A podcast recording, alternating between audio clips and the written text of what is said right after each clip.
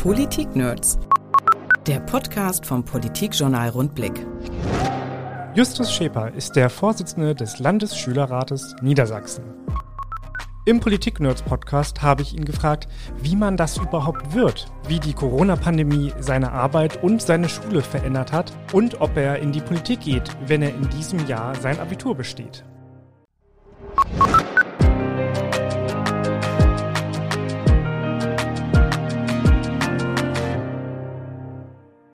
Hier sind die Politik-Nerds. Mein Name ist Niklas Kleinwächter und bei mir zu Gast im Podcast-Studio des Politikjournals Rundblick ist Justus Scheper, der Vorsitzende des Landesschülerrates. Schön, dass Sie da sind. Herzlich willkommen. Ja, danke, dass ich hier bin. Hallo.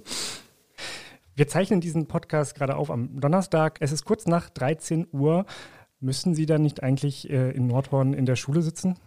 Theoretisch müsste ich jetzt noch 15 Minuten in der Schule sitzen, ja, das ist korrekt. Ähm, glücklicherweise aber hat äh, mich mein Tutor freigestellt, äh, beziehungsweise darf man als volljähriger Schüler seine eigene Entschuldigung schreiben und wenn diese dann abgesegnet wird im Nachhinein, dann ist alles okay und dann macht auch keiner Stress und weil das heute der Fall war, dann kann ich heute zum Glück hier sitzen. Sie sind jetzt seit dem vergangenen Jahr Vorsitzender des Landesschülerrates. Wie häufig kommt denn das so vor, dass Sie dann mal sich eine Entschuldigung schreiben müssen und mal nach Hannover fahren? Das ist äh, tatsächlich ganz unterschiedlich. Ähm, wenn Themen aktuell sind und dringend Aufmerksamkeit brauchen, dann ähm, kommt es schon mal öfter vor. Viel wird aber auch ähm, natürlich durch Online-Konferenzen gemacht, durch Skype-Calls. Äh, bin ich auch immer dankbar für, wenn ich nicht für jede kleine Sache nach Hannover muss. Aber es kommt doch häufiger vor, wenn Corona eminenter wird und ähm, Leute immer mehr auch Präsenz von jungen Menschen in der Presse haben wollen, dann kommen häufige Anfragen. Ähm, und das ist auch gut so, denn junge Menschen müssen auch gehört werden. Auf jeden Fall. Aber dann war die Corona-Pandemie ja auch in gewisser Weise eine Erleichterung. Also Sie kommen, wie gesagt, aus Nordhorn. Das ist ja, das sind ja fast schon die Niederlande. Das ist ganz weit weg von hier. ich habe mal nachgeguckt, Sie sind ja bestimmt schneller in Amsterdam als in Hannover. War das jetzt äh, wirklich eine spürbare Erleichterung, dass jetzt alles Mögliche auch digital stattfindet? Auf jeden Fall. Früher durften ähm, Vorstandssitzungen des Landesschülerrates nur in Präsenz stattfinden. Mit ähm, Corona hat sich das geändert. Das bedeutet, äh, ich konnte viel, viel häufiger aktiv mitwirken, ähm, als ich noch im Vorstand war. Ich bin ja jetzt seit ja quasi ab, mit Ablauf des letzten Schuljahres ein Schülersprecher geworden, weil eben die vorherigen ausgeschieden sind im Vorstand. Aber als wir noch einen größeren Vorstand hatten und ich noch Vorstandsmitglied war, war es sehr, sehr einfach, sich mit insgesamt fünf Leuten mal kurz in, aus ganz Niedersachsen kurz zu schließen und auf Zoom äh, mal einen Sonntag lang über Themen zu quatschen, die äh, aktuell waren. Sie sind ja sowas wie der Klassensprecher für ganz Niedersachsen. Was zählt denn da so zu Ihren Aufgaben? Was macht ein Vorsitzender des Landesschülerrates? Ja, das hört sich natürlich erstmal immer ziemlich äh, wichtig an oder komisch an, Klassensprecher von ganz Niedersachsen. Im Prinzip befassen wir uns mit allem, was Schule und äh, junge Menschen und Schüler umgibt. Dazu muss gesagt werden, ähm, wir vertreten nur ähm, alle Schüler ab der fünften Klasse, heißt ab den weiterführenden Schulen. Mit den Grundschulen haben wir noch nichts zu tun. Ähm, Herr Donner meinte, da wird es noch Änderungen geben, inwiefern das dann zeitnah kommt, äh, wage ich nicht zu äh, antizipieren. Aber äh, mein aktueller Tagesplan sieht so aus, dass ich morgens meine Mails lese. Da sind dann oft Pressestatements von dem Kultusministerium dabei, von Herrn Tonne, der wieder was gesagt hat oder da eine Ausrechnung gemacht hat, das Förderpaket da verteilt hat. Und dann lese ich mir das durch, dann bin ich hoffentlich gut informiert und wenn dann äh, Anfragen reinkommen, auch von Organisationen etc., kann ich darauf gut antworten. Ähm, natürlich auch auf Schülerfragen. Wir bekommen von Zeit zu Zeit immer wieder Schülerfragen, also gerne her damit. Ähm, freue ich mich immer am meisten darüber, die zu beantworten, weil die tatsächlich einfach schülerspezifisch sind und ähm, leicht zu beantworten sind. Und die werden dann beantwortet den ganzen Tag über bis quasi 17, 18 Uhr. Und also ich sitze jetzt nicht die ganze Zeit vor dem Computer beantworte Mails, aber so lange kann man eigentlich mit Mails rechnen am Tag. Und äh, dann gegebenenfalls Meetings online, zum Glück jetzt. Wie so ein Klassensprecher gewählt wird, das kann sich, glaube ich, jeder noch vorstellen. Hat bestimmt jeder, der hier jetzt zuhört, schon mal gemacht. Ähm, am Anfang des Schuljahres sitzt die Klasse da, Lehrer fragt so, wer will es machen und dann gibt es Vorschläge und dann wählt die Klasse. Dann gibt es auch den Schülersprecher, das kriegen bestimmt auch noch einige Leute mit, wie das passiert. Aber was kommt denn dann so? Wie wird man denn Vorsitzender des Landesschülerrates? Welche Gremien durchläuft man und äh, Wie läuft dieser Prozess ab? Das ist ein ganz interessanter Prozess, weil äh, viele, die ich auch aus anderen Bundesländern kenne, die jetzt Schülersprecher sind, kannten ihren eigenen Prozess nicht und sitzen jetzt trotzdem da, wo sie sind. Und ich bin äh, einer davon.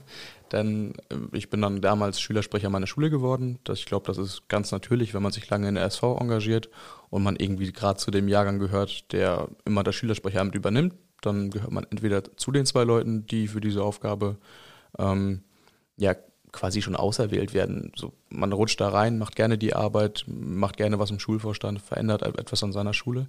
Dann ist man Schülersprecher geworden und dann kam die nette Mail und Einladung vom Kreisschülerrat bei uns. Das ist dann der Kreisschülerrat Grafschaft Bentheim und da bin ich dann 2019 müsste das gewesen sein, ähm, ja im Herbst hingegangen und da saßen dann natürlich alle Schulen aus der Grafschaft und haben unter sich den Kreisschülersprecher ausgemacht. Dann habe ich mir gesagt, als ich äh, gesehen habe, was für ein Sammelsurium von Leuten das war, äh, vielleicht habe ich dann doch eine Chance.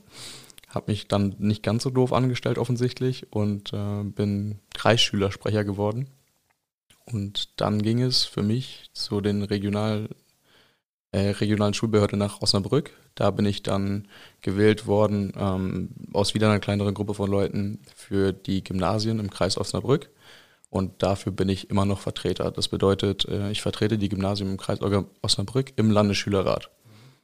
Und dann wird man natürlich, weil man eben diese Schulen vertritt, in den Landesschülerrat eingeladen zur konstituierenden Sitzung. Und dann wählt der Landesschülerrat in seinem geschlossenen Gremium wieder die sogenannten Posten. Also dann gibt es den natürlich Landesschülersprecher, dann gibt es den Vorstand, dann gibt es die Bundesdelegierten der Bundesschülerkonferenz, dann gibt es den Landesschulbeirat und es gibt, glaube ich, ähm, zwei andere Arbeitsgremien auch noch. Ähm, eins zur Digitalisierung und eins zur, oh, ich will mich jetzt nicht festnageln, aber ich glaube zur Partizipation, aber da war ich nicht für aufgestellt und äh, habe darin auch dementsprechend nicht gearbeitet.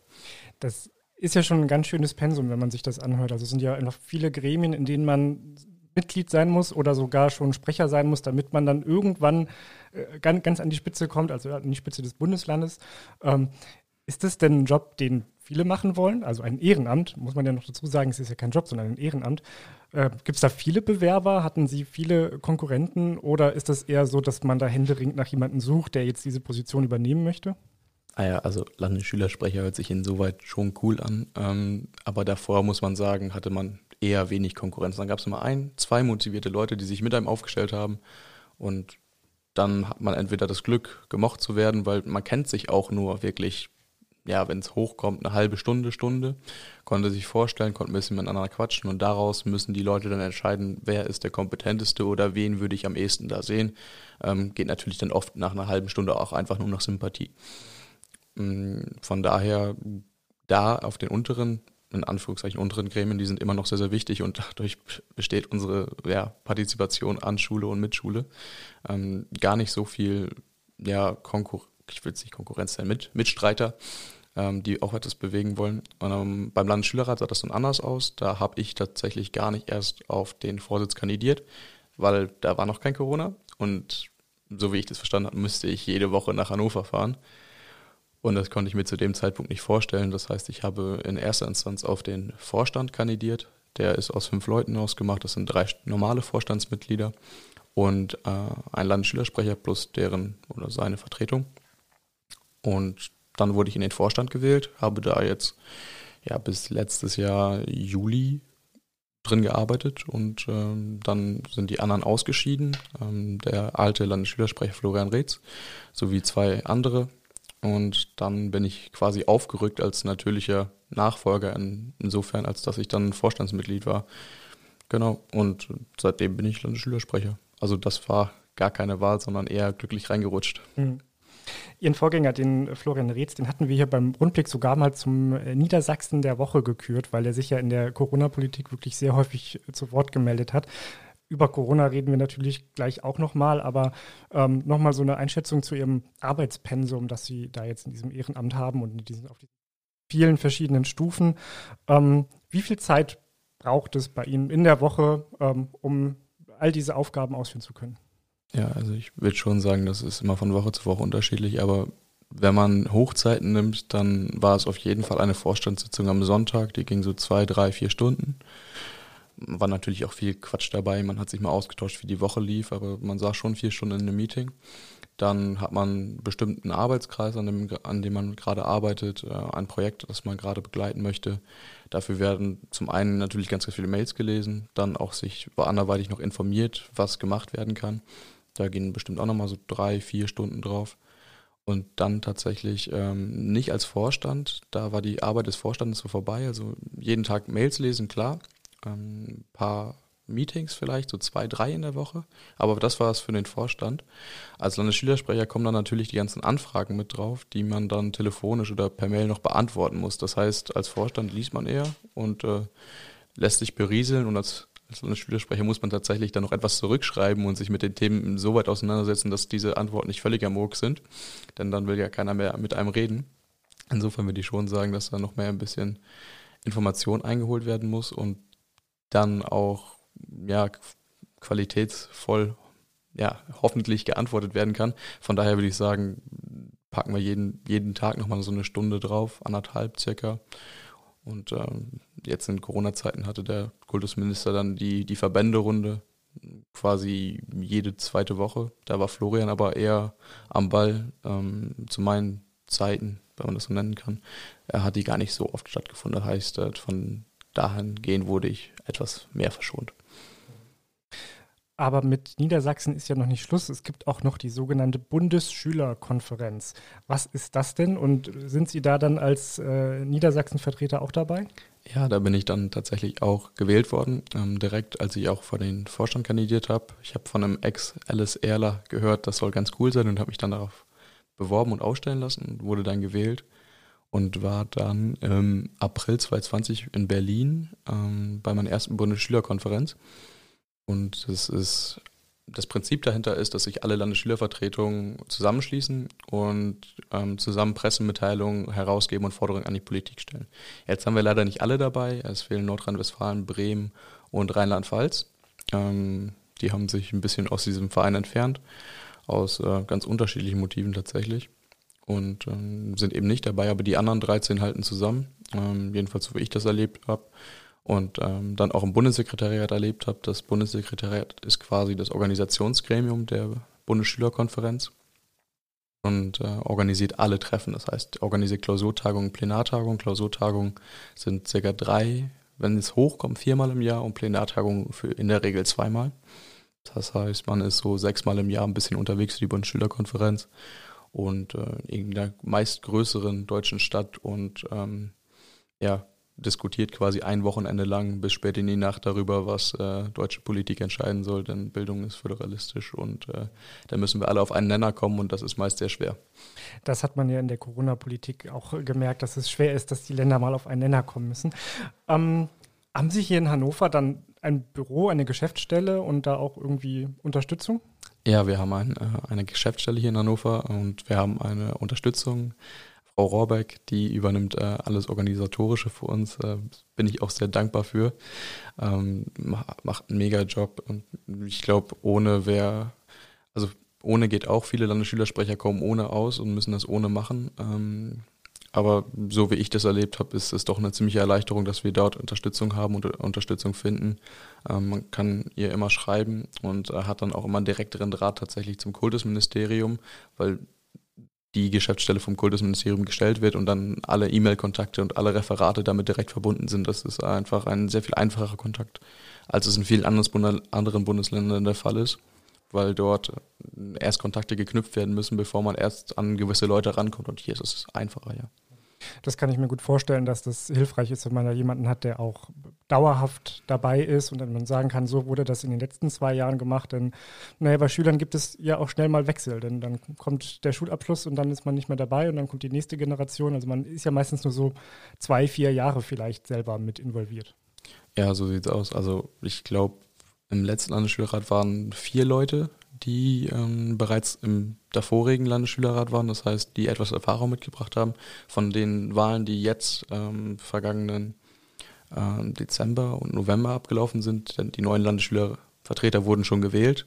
Die haben sich nun ja nicht zur konstituierenden Sitzung treffen können, habe ich mitbekommen, dass äh, nur eine Person aus dem letzten Landesschülerrat dabei ist. Das heißt, da nochmal weniger Erfahrung da ist und sich dann komplett neu, nochmal neu aufzustellen. Das habe ich erlebt und äh, ich habe das erlebt mit zwei Leuten im Vorstand, die bereits einmal dabei waren. Und ich weiß jetzt gar nicht, wie das für den neuen Landesschülerrat laufen soll. Natürlich werden alle alten Vorständler äh, mit Tat und Kraft ähm, beiseite stehen und helfen. Mhm, auch wenn wir jetzt alle studieren gehen, beziehungsweise einer macht ein Gap hier, ähm, der wird dann wahrscheinlich nicht so schnell auf Abruf bereit sein. Äh, aber wir müssen sehen und wir werden aber alle unterstützen und äh, uns kriegt man dann auch so schnell aus der, aus der Schulpolitik nicht weg, insofern, als dass das doch ein bisschen eine Herzensangelegenheit von uns allen geworden ist. Blicken wir einmal ein bisschen auf die persönlichere Ebene. Ähm, und reden über Corona, über das leidige Thema Corona. Sie sind jetzt 19 Jahre alt. Das heißt, als die Pandemie Deutschland erreicht hat, waren Sie 17. Und zwischen 17 und 19, das ist ja eine ganz prägende Lebensphase. Wie war das denn für Sie, gerade diese ganz besondere Zeit mit all diesen Einschränkungen zu erleben? Keine Klassenfahrten, wahrscheinlich keine, keine Feiern, keine Geburtstage. Äh, und allein der Schulbesuch ist ja schon schwierig gewesen. Wie war das für Sie? Ja, großer Quatsch war das, wenn man das so sagen kann. Ähm, ich war damals, als der erste ja, Corona-Fall aufgetreten ist, gerade im Schülerpraktikum äh, in München und äh, habe das dann auf einer Leinwand gesehen äh, von so einer Werbetafel und habe mir gedacht, okay, hat uns China jetzt auch erreicht und hatte noch so ein kleines Schmunzeln auf dem Gesicht. Und jetzt sitzen wir hier ähm, zwei Jahre später und äh, ich habe kein Schmunzeln mehr auf dem Gesicht. Ähm, für mich persönlich war es ähm, ja doch einfacher, denke ich, als für viele andere. Ich habe die angesprochenen Vorstandskonferenzen jeden Sonntag gehabt, andere Konferenzen für andere Sachen auch immer eigentlich jede Woche und hatte immer Leute, mit denen ich mich austauschen kann. Und das habe ich auch bei vielen Freunden von mir erlebt, dass die sich über ähm, soziale Medien oder ähm, Online-Chat-Portale dann ja sich selber geholfen haben, damit wenigstens irgendein Kontakt zustande kommt. Ähm, ich habe auch von Freunden erlebt, dass sie sich dann auf Parkplätzen von äh, von Schwimmbädern getroffen haben. Ähm, der gute Dario Schramm war das, der alte Generalsekretär der Bundesschülerkonferenz. Hat er jetzt in seinem Buch geschrieben. ähm, könnte man hier nochmal Werbung machen, die Vernachlässigten heißt das. Geht auch um Schulpolitik. Äh, genau. Aber für mich sonst ähm, ging dann viel Sport. Also ich habe mir dann ähm, Sportutensilien nach Hause bestellt, weil ich sonst sechs, sieben, acht Mal die Woche Training hatte und damit nicht ganz aufhören wollte bin dann in meinen Keller gegangen, habe mich dahin verzogen und äh, habe da mit äh, wahrscheinlich ein bisschen zu lauter Musik, die Mama manchmal gestört hat, Sport getrieben. Ähm, Im Sommer war es dann natürlich besser, Corona-Ausschränkungen oft aufgehoben. In der ersten Welle noch nicht ganz. Da habe ich mich dann äh, mit einem Kumpel auf unserer Auffahrt ähm, äh, auch sportlich betätigt mit dem Basketballkorb und äh, Basketball gespielt mit Musik. Ähm, wenn wir dann alle unsere Homeschooling-Aufgaben fertig hatten, so sah ungefähr der der Alltag in der ersten Corona-Welle aus. Danach wurde es dann immer mehr mit natürlicher Lockerung. Wir sind ein bisschen lockerer damit umgegangen, ähm, haben dann wahrscheinlich auch ein paar Mal Sachen gemacht, die man so nicht hätte machen sollen. Da war mal eine Person zu viel da. Ähm, aber ich glaube, das kennen wir alle. Ähm, aber war jetzt auch nicht zu, zu drüber oder zu exzessiv. Aber alles noch im Rahmen gewesen. Ähm, sonst habe ich natürlich, muss ich sagen, nicht viele Erfahrungen machen können, die wahrscheinlich Leute in, in meiner ja, Altersgruppe machen konnten vor Corona. Ähm, ich glaube, ich war seitdem Corona angefangen hat, bei mir zu Hause vier, fünf Mal im Club. Also wenn es hochkommt. Und eigentlich äh, bei jeder Gelegenheit, wo ich da war, war ich da, mh, hm, weil ich Lust drauf hatte. Sonst äh, also vier, fünf Mal ist jetzt, glaube ich, für einen 19-Jährigen gar nicht so viel. Von daher äh, mussten doch dann doch Abstriche gemacht werden. Eigentlich gehört es ja zur Jugend ein bisschen dazu, Grenzen auszutesten und Grenzen zu überschreiten. Und jetzt bedeutete das ja in der Corona-Zeit, dass man sich mit vier Leuten getroffen hat. Das war schon eine Grenzüberschreitung. Radikal.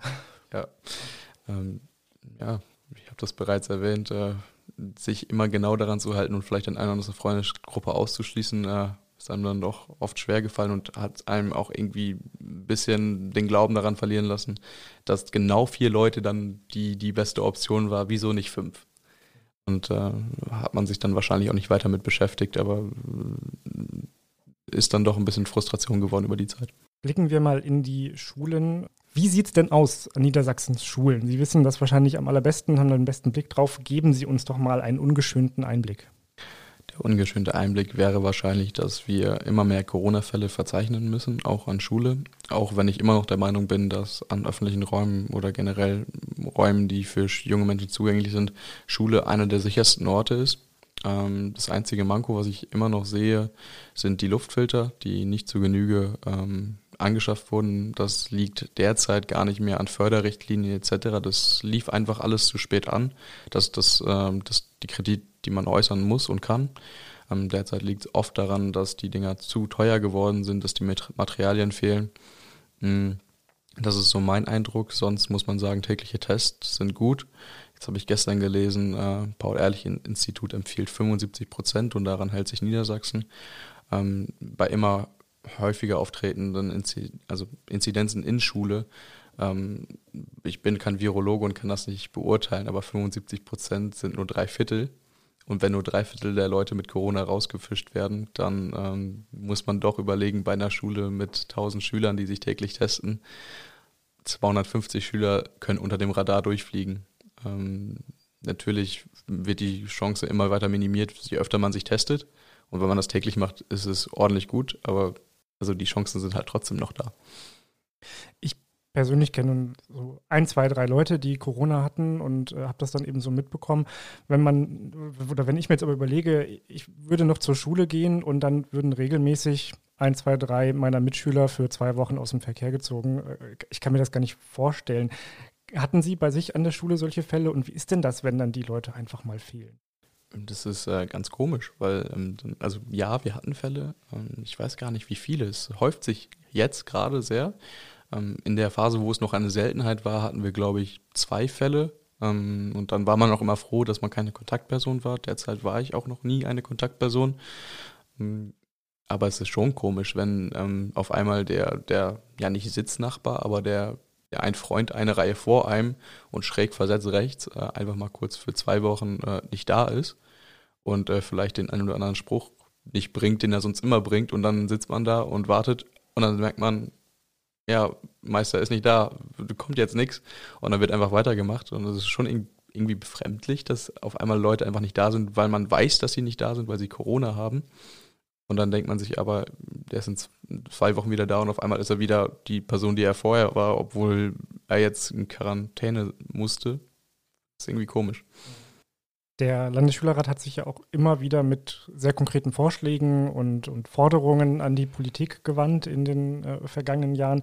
Da ging es um das Aussetzen von Abschlussprüfungen oder das Vorziehen von Ferien, ein, ein Pro und Contra zum äh, Präsenzunterricht. Ähm, wie war das denn dann so, wenn Sie mit diesen Forderungen an die Politik herangetreten sind? Ähm, wie reagiert der Kultusminister, das Kultusministerium? Gibt es dann einen nur eine, eine nette Absage oder gibt es da noch eine Begründung oder wie war die Zusammenarbeit? Ähm, die Zusammenarbeit ist insofern gar nicht existent. Wir als Landesschülerrat geben eine Pressemitteilung raus oder ein Positionspapier und das geht erstmal in die Welt über einen Presseverteiler. Und dann wird darüber berichtet etc. Und wenn wir gerade Glück haben, steht gerade ein Jurfix an, ähm, ein Jurfix mit dem Kultusminister. Das ist ein Termin, ein fester Termin, wo man sich mit dem Kultusminister unterhält als Landesschülerrat. Und wenn das dann gerade in dieser Zeit war, dann konnte man das nochmal ansprechen. Ähm, sonst haben wir natürlich immer die Möglichkeit, mit ihm zu sprechen und mal eine Mail hinzuschreiben. Haben wir in letzter Zeit oder beziehungsweise in der Zeit eher davon abgesehen, weil eben genug Präsenz auf oder genug Augen auf unsere Pressemitteilung geguckt haben und ähm, dann eher auf den Joke Fix ausgewichen sind, um diese Themen explizit anzusprechen, wie die Luftfilter zum Beispiel. Und dann wurde da immer ganz deutlich aufgezeigt, wo es gerade dran hapert, warum das nicht umgesetzt wird. Ob das zufriedenstellend war, eher nicht. Aber wir müssen dann mit den Antworten leben, die wir bekommen. Wir machen keine Politik. Wir sagen nur das, was wir gerne von der Politik haben wollen würden. Inwiefern das dann umgesetzt wird, das liegt immer noch im Kultusministerium und mittlerweile ja ganz oft bei den ähm, Ministerpräsidenten, sodass der Kultusminister da auch wenig Spielraum hatte. Das Coronavirus ist die alles dominierende Fragestellung im Moment. Ähm, aber gibt es denn auch noch andere Themen, mit denen sich der Landesschülerrat in den letzten zwei, zweieinhalb Jahren befasst hat? Oder fällt alles hinten runter, weil alle nur noch über Corona reden? Ähm, in den letzten zwei Jahren war es wirklich so, dass viel Corona-Thema war und wenig anderes. Ähm, wir haben uns noch damit befasst, mit dem Thema, was sich quasi alle Landesschülerräte vor uns vorgenommen haben, dem ähm, nämlich Schülerticket in Niedersachsen. Ähm, da aber wenig Arbeitskraft reinstecken können, muss ich vorstellen. Wir sind in einem Gremium von 28 Leuten angetreten. Nach einem halben Jahr waren es noch, lass mich nicht lügen, 15. Ähm, nicht nur durch Abschlüsse, aber auch einfach durch Kontakte versanden und Leute nicht mehr auftauchen. Das ist sehr schade. Und mittlerweile nach zweieinhalb Jahren, nach zwei Runden quasi der Abschlüsse, nach seinem Abschluss kann man kein Landesschülerratsmitglied mehr sein. Da sinkt die Arbeitskraft sehr natürlich und dann bleibt quasi nur noch Kraft oder auch Zeit für das Tagesgeschäft. Und das Tagesgeschäft in der heutigen Politik oder Schulpolitik ist äh, leider Corona. Wir hätten es auch alle gern anders, aber das war dann doch überwiegend. Sie machen in diesem Jahr Ihr Abitur. Wie geht es dann für Sie weiter? Ähm, ich mache jetzt mein Abitur und danach geht es wahrscheinlich erst ins Praktikum, ähm, weil ich Pflichtpraktika erfüllen muss für mein Studium. Ähm, ich werde wahrscheinlich oder ich werde hoffentlich Betriebswirtschaftslehre studieren können. und dann muss ich mal gucken, wo ich denn lande. Derzeit habe ich mir so zwei, drei Unis rausgesucht, die mir sehr gut gefallen könnten. Und ähm, dann muss ich jetzt mal gucken, äh, inwiefern ich mich schon mit meinem Halbjahreszeugnis bewerben kann und wo ich auf mein richtiges Abi in Anführungsstrichen warten muss. Ähm, aber ich drücke mir, drück mir, glaube ich, mal selber die Daumen, dass das was wird. Wir drücken Ihnen auch die Daumen. Dann noch eine letzte Frage. Sie haben vorhin schon den äh, Dario Schramm genannt, der ähm, frühere Generalsekretär der Bundesschülerkonferenz. Der ist, wenn ich das richtig mitbekommen habe, sehr stramm in Richtung SPD gegangen und will sich auch politisch betätigen. Wie ist das bei Ihnen? Wollen Sie auch in die Politik? Ich würde wahrscheinlich ähm, gerne in die Politik gehen, aber noch nicht jetzt. Ähm, ich kann mir gut vorstellen, dass ich erstmal beruflich ähm, meine ersten Erfahrungen sammeln kann, vielleicht auch ein kleines Stück Karriere mache. Das wäre doch mal was und meinen Fuß wirklich fest im Leben habe. Und dann kann ich immer noch sagen, ich möchte gern hier und da Politik machen. Ähm, zu welcher Partei kann ich derzeit noch gar nicht sagen. Ich habe bestimmt Tendenzen, aber ich will mich jetzt nicht fest zuordnen. Von daher, da bleibt immer noch genug Zeit für. Und ähm, zur Not habe ich ja äh, genug Freunde, die das dann bestimmt schon machen und die mir da weiterhelfen können.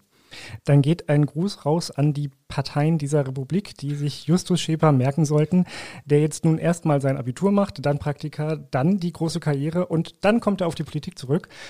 Wir wünschen Ihnen viel Erfolg und vielen Dank, dass Sie bei uns waren. Ja, danke schön. Politik-Nerds. Mehr Infos unter rundblick-niedersachsen.de.